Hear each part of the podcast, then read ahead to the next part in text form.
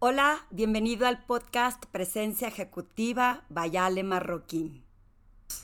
En esta ocasión vamos a estar hablando del deber ser, ese estándar o benchmark que nos ponemos cuando creemos que debemos ser de una forma y perdemos un poco de autenticidad. Soy Ale Marroquín y me dedico a acompañar el camino de profesionales para acelerar su potencial a través de su presencia ejecutiva. Es un proceso de transformación que toma tiempo, que va paso a paso y que sobre todo requiere de una reflexión interior para poder proyectar mayor liderazgo y tener un propósito con intención. Es por eso que eh, se me ocurrió este tema del deber ser, porque ahorita que tengo muchos clientes de coaching individual, muchas personas me han estado buscando para poder entender cómo transformar su camino después de un año complicado, difícil, de, no saber si estamos actuando correctamente, si estamos participando de la mejor forma, si podemos integrarnos eh, de mejor manera a una vida que parece ser que ya regresaremos muchos a temas presenciales, quizá algunos puedan tener híbridos y estar eh, de forma virtual y eh, presencial, y otros tantos que tengan que regresar completamente a trabajar. Y estas personas que me han buscado es porque se han dado cuenta que hay temas que les incomodan y que no saben cómo manejarlos.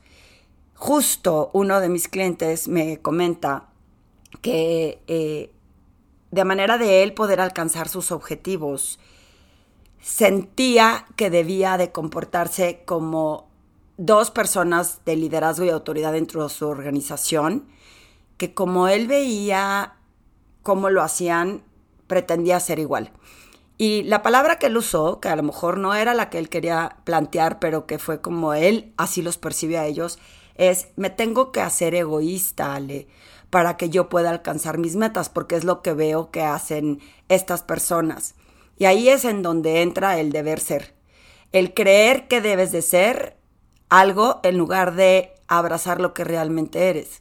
Cuando lo estuve cuestionando de por qué él creía, aunque si le gustaba esos valores de estas personas, de, por decirlo, de ser egoístas, que supongo que cuando él mencionaba ser egoístas a lo que se refería es tienen su propia agenda, solo ven por ellos mismos, no ven por los demás y solo están buscando su propia satisfacción.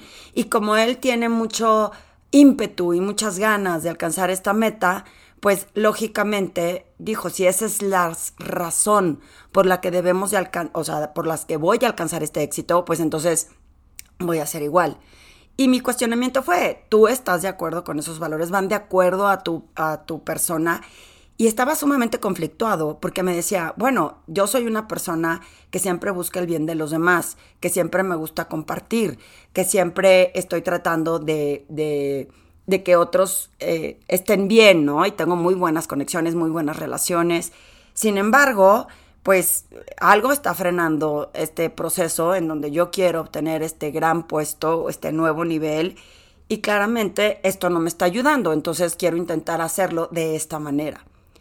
Y ese deber ser, yo no digo que cambie comportamientos o que cambie sus acciones, pero lo que me preocupa con el deber ser de muchas personas es que traten de ser como esa autoexigencia que tenemos algunos por, por la perfección o autoexigencia por lograr lo que creemos que debemos lograr y, y que la forma no sea la apropiada. Y cuando lo estás tratando de hacer y que no está alineado con tu persona y con tus valores, entonces se vuelve como ir a marchas forzadas. Y se vuelve un tema de tengo que hacerlo de esta forma, porque eso es lo que yo veo que a otros le funciona. Y no va contigo, entonces se vuelve un camino bien pesado y bien cansado. Cuando lo cuestiono y le pregunto que cómo él demuestra sus talentos y sus valores y, y cuál es su intención, me dice, es que tienes toda la razón. Mi intención simplemente está enfocada en ese reconocimiento de, de, de que me reconozcan que soy bueno, de justificar por qué soy bueno, de que vean los talentos que tengo para poder yo lograr esto. Y entonces como la intención está mal enfocada, obviamente no está fluyendo naturalmente con lo que realmente es él, de forma auténtica. Si te pones a analizar, la mayoría de las personas que están a marchas forzadas, tratando de ser lo que no son, que están tratando de buscar ese reconocimiento y justificarlo apoyado en es que yo soy bueno por esto, esto, esto y esto, cuando sí hay que cacarear, porque hay una línea delgada en donde sí tienes que decir, eh, eh, he hecho esto, eh, yo puedo colaborar en esta, en esta área, yo soy bueno para conectar con las personas, yo soy bueno para hacer análisis, yo soy bueno para encontrar soluciones, eso es correcto. Lo que creo que se deforma es cuando dices, yo soy bueno para hacer análisis porque justo hice un análisis el año pasado que destacó porque entonces, y entonces tienes que justificar el por qué eres bueno. Ya es como reafirmártelo también a ti mismo y tratar de buscar esa reafirmación de los demás. Y se vuelve un pequeño paso a la inseguridad en donde estás reflejando la duda y de querer justificar y demostrar por qué eres bueno en algo que estás haciendo, porque está mal enfocada tu intención. Y cuando tu propósito de vida no tiene una intención bien alineada, se vuelve mucho más lento el proceso. Y entonces es como si te estuvieras ahogando y estás buscando a como de lugar, cómo, cómo respirar sin tener una dinámica de saber nadar y saber que puedes flotar y que a lo mejor te vas a tardar más en llegar hacia un lugar, pero que vas a llegar con claridad. Sin embargo, de la otra forma, pues estás dando patadas de ahogado, como bien se dice el dicho. Yo le explicaba a este cliente que en mi época del medio financiero había una persona, bueno, vi varias, pero esta en especial, estuvo replicando el comportamiento de uno de los directores. Eh, al replicarlo tal cual, porque él observaba y decía, bueno, pues si él se porta así, si él se comporta así, entonces yo también me voy a comportar así. Y cuando por su mal comportamiento, eh, pues termina en que lo corran, porque fue un atentado a los valores no solo de él como persona, sino que cuando todo el mundo se dio cuenta de lo que estaba haciendo, era inverosímil que tratara de replicar algo que estaba perfectamente mal y que, bien o mal, injusto o no injusto, al director que lo hacía, nadie le podía decir nada por el poder que tenía en la organización. Y entonces, eh, no somos nadie para juzgar, pero sin embargo, aunque no estés de acuerdo con eso, pues era el, era casi dueño, ¿no? Entonces, pues si él lo hace así, eh, mal, pero pues es, él es dueño, ¿no? De este entorno. Cuando una persona cercana a él trató de replicar exactamente lo mismo que estaba haciendo el otro, lo corrieron. Y entonces ese es el famoso deber ser, que si tú intentas ser como otros, o porque lo has visto en otros, pero no estás alineado a eso, no sale bien, no sale correctamente bien. Cuando tú no estás en paz con, contigo mismo por lo que estás haciendo, eventualmente te sale mal. Yo siempre digo de broma que, que para mí decir mentiras es muy complicado porque el día que diga una mentira me la van a cachar, porque no soy buena para decir mentiras, entonces va a ser muy obvio que, que me cachen. Y, y, como eso digo muchas cosas, o sea, atentar a lo que yo realmente creo y cometer eh, fraudes a mis valores, seguramente me van a salir mal y se me va a salir de las manos porque no va conmigo. Entonces, cuando no eres auténtico y cuando tratas de hacer algo que no va contigo, la gente se da cuenta, a lo mejor no así puntualmente, pero algo percibe que no fluye. Yo le ponía el ejemplo de cuando me fui a Londres, que mi deber ser era demostrar que yo podía ser una buena facilitadora. Sé que repito mucho este ejemplo, pero para mí es uno de los grandes fracasos que me ha dado muchos aprendizajes.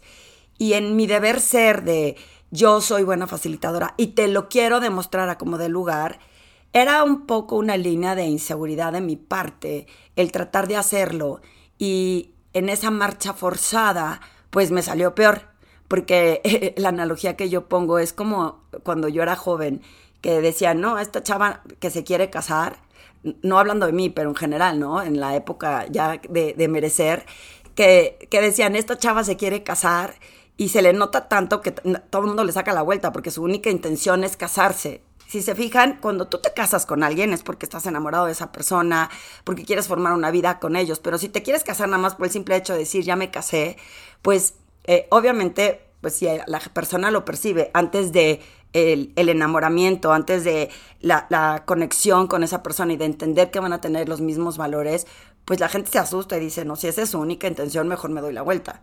Si la intención está formada al revés, de quiero conocer personas para ver si puedo formar una vida con esa persona, para ver si empatamos y podemos vivir juntos.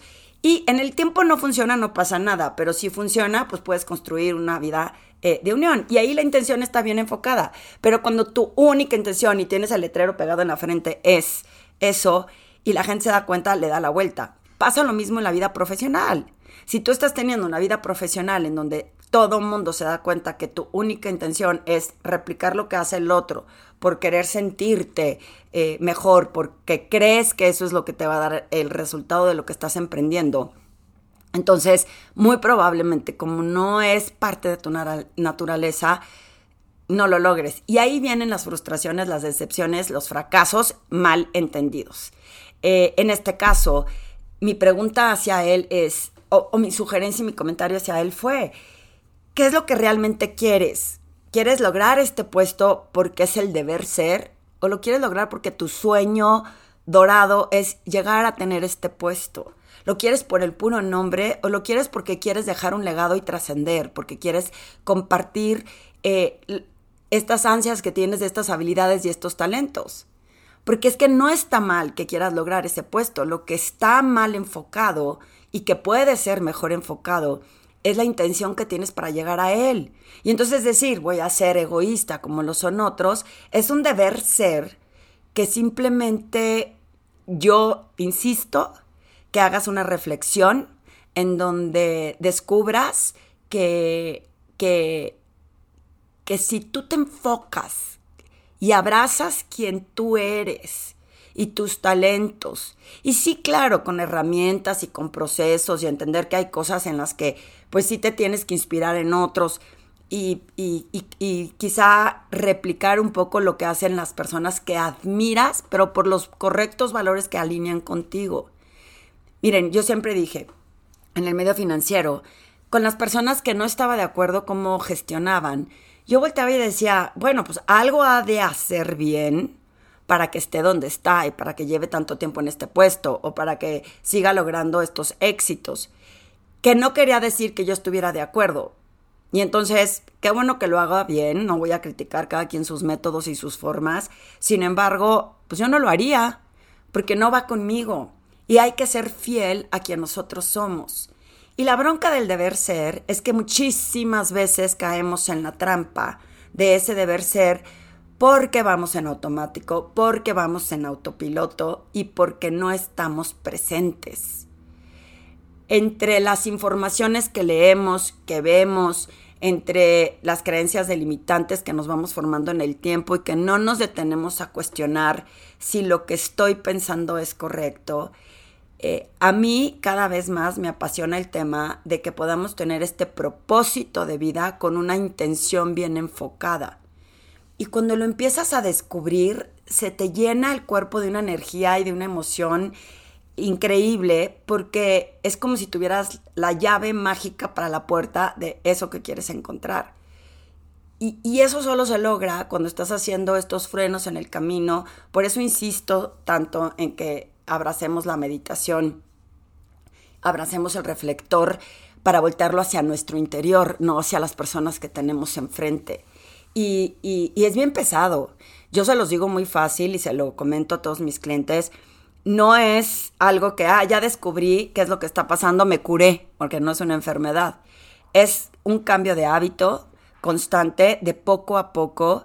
Es un ongoing process en donde no acaba en un día en donde vas a volverte a dar cuenta que eh, a lo mejor logras eh, bajar ese deber ser y, estar en tu centro en ciertos lugares, pero en otros no tanto.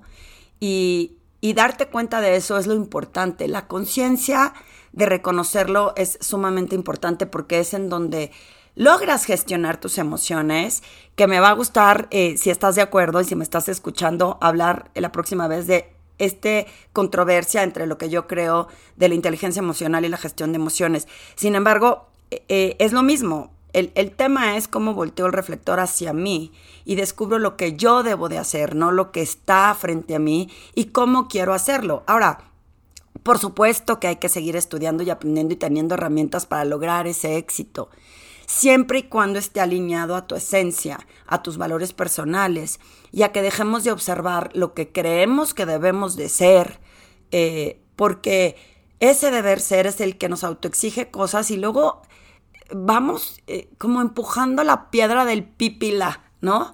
Queriendo alcanzarlo y decir, esto es sumamente pesado y complicado. Y en ese camino complicado mucha gente se raja. ¿Sabes qué? Suelta la piedra y dice, yo ya me quedo aquí porque esto no se puede lograr. Y la bronca es que no tenía las intenciones correctas para empujar correctamente esa piedra o para a lo mejor darle la vuelta a la piedra e ir en un camino más fluido y sí lograr llevar una carga importante hacia un cierto lugar de éxito. No sé si me explico.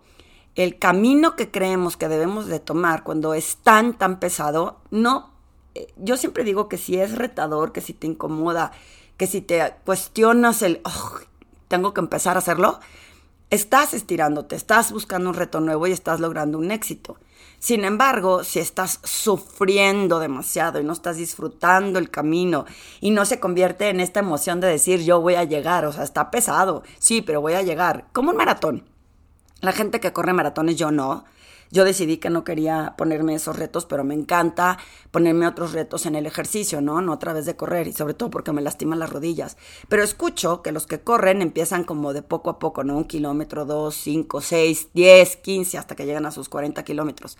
Entonces, es un reto que disfrutan. Es pesado, sí, es doloroso, sí, pero lo están disfrutando. La razón por la que eh, me acuerdo cuando hice la entrevista con Cersana, que me dijo Ana Jimena, Ale, lo bueno de que tú digas, que andas en bici y, no, no quieres los extremos, es que tú te pones tus propios límites. Y es hasta donde quiero llegar. Yo no quiero correr, este, hace poquito que fui a Torreón me encontré un amigo de la infancia que me enseñó un video de cómo anda en bici a toda velocidad por unos caminos súper extreme. Y yo, ¿cómo haces eso? O sea, es un caminito súper angosto y abajo tienes precipicio y vas a toda velocidad. Me muero. O sea, simplemente de sentir esa estrés de me voy a caer del precipicio a esa velocidad, o sea, ya me caí. Entonces, está bien, a él le gusta, él lo domina, es diestro para eso, que él corra ese camino. Para mí no es ese camino el que tengo que, que usar y está correcto. El chiste es que hay otras cosas que hago que me producen incomodidad, que me sacan de mi zona de confort que me invitan a seguir estudiando y aprendiendo, que me hacen cuestionarme si lo que estoy haciendo es correctamente. Entonces, por, en ese sentido, es bien, bien, bien importante que encontremos que el deber ser no es que, ah, ok, ya no me estiro y ya no busco un reto. No, sí. Sigo buscando retos, sigo buscando que, que me estire a aprender algo nuevo, al constante aprendizaje y, por el contrario, nada más entender si mi intención está bien enfocada y si no está bien enfocada, eh, alinear otra vez, volver a hacer esa reflexión de cuáles son mis valores, mis talentos, mis habilidades, mi esencia y ser fiel a ellas y honrar lo que yo soy. Si tienes duda de cómo generar y definir ese propósito con intención para evitar caer en la trampa del deber ser, búscame. Estoy segura que podemos explorar ese ejercicio en donde tengas más claridad de eso que quieres abrazar y puedas encontrar la fórmula para el éxito, la meta, el objetivo y ese camino de transformación que tanto estás buscando. Como siempre, Muchas gracias por escucharme, muchas gracias por compartir estas eh, reflexiones. Acuérdate que estoy en Spotify, en iTunes, Amazon Music. También lo puedes escuchar directamente en mi página www.alemarroquín.com, en donde defino todos los servicios, como las conferencias que eh, e, en esta semana voy a estar dando una conferencia para, una, eh, para Ecuador junto con un colega que admiro mucho que se llama Luis Font, que es español, para la Cámara de Comercio en Ecuador y van a estar instituciones educativas bien importantes. También me voy eh, presencialmente a Morelia a dar una conferencia para 300 personas, así que si tú estás interesado en invitarme a que charle contigo de estos temas que tanto me apasiona, búscame y con mucho gusto te digo qué temas podemos explorar. Igualmente, mis servicios de coaching y ahora estamos lanzando la plataforma digital por fin después de tanto tiempo que he querido eh, tener estos cursos digitales para llegar a más personas, para que en tus tiempos los tomes y que por supuesto tengas eh, todos los contenidos que a mí tanto me gusta compartir. Si tienes más dudas, búscame en ale, y platicamos cómo te puedo ayudar.